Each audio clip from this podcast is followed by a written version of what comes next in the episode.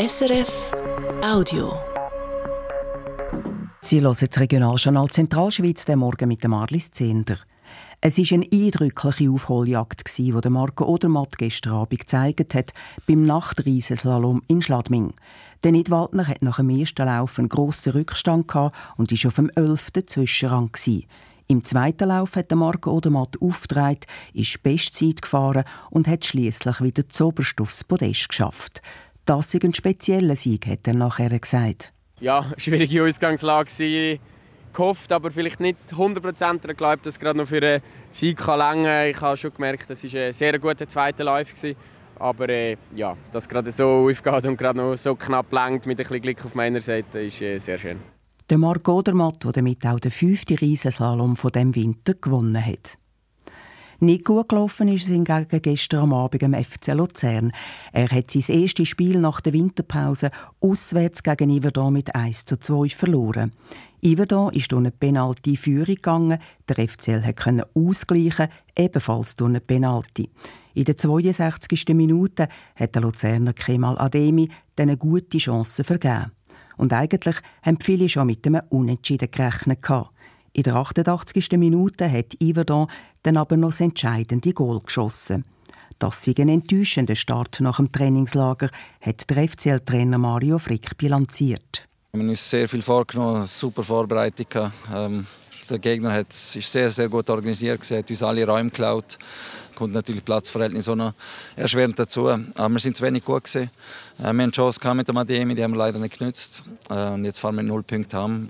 Und der nächste Match ist am Sonntag. Der FCL spielt daheim gegen Lausanne-Sport. Wenn Bach plötzlich hochkommen, wenn eine Lawine abgeht oder wenn sich Felsbrocken lösen, dann arbeiten Notfallorganisationen von Gemeinden und Kanton Hand in Hand. Im Kanton Uri ist in letzter Zeit aber Diskussion aufgekommen, wer für was zahlt. Das ist grundsätzlich gut geregelt, schreibt die Regierung in einer Antwort auf einen Vorstoß aus dem Parlament.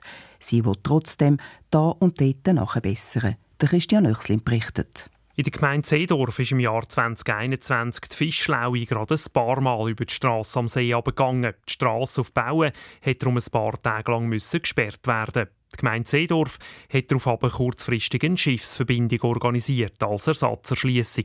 Dann ist es aber zu Meinungsverschiedenheiten zwischen der Gemeinde und dem Kanton, wer die Kosten übernimmt für das und für den Einsatz der Feuerwehr in dieser Zeit.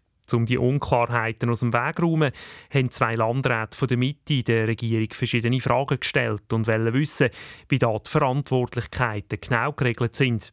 Die Regierung schreibt jetzt in ihrer Antwort, in den meisten Fällen sei es klar, wenn eine Straße nur kurze Zeit gesperrt sei, werde vom Kanton weder eine Alternativverbindung organisiert noch zahlt. Anders sei es bei längeren Sperrungen, wie zum Beispiel bei den Ereignissen an der Bristenstrasse im 2017 oder beim grösseren Felssturz an der Achsenstrasse im 2019. Die Kosten für einen Gemeindeführungsstab und für die Feuerwehr seien hingegen Sache der Gemeinden.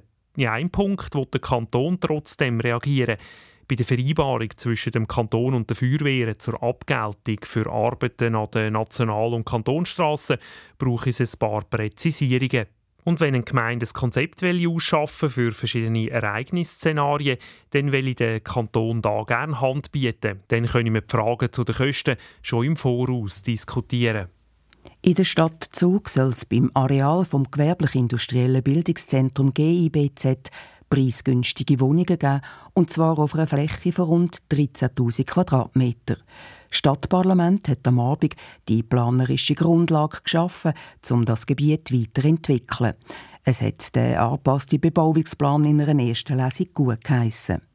Die ursprüngliche Version von dem Plan musste überarbeitet werden, weil das Stadtzuger Stimmvolk letztes Jahr die Initiative mit dem Titel 2000 Wohnungen für den Zuger Mittelstand angenommen hat. So müssen mindestens 40 Prozent der neuen Wohnungen, die in Verdichtungsgebieten gebaut werden, preisgünstig sein.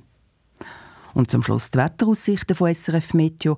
Heute ist es häufig bewölkt, am Nachmittag kann es ab und zu regnen. Die Schneefallgrenze sinkt am Abend teilweise auf 1700 Meter runter. Es bläst einen starken Südwestwind und auf den Alpengipfel gibt es Sturmböen.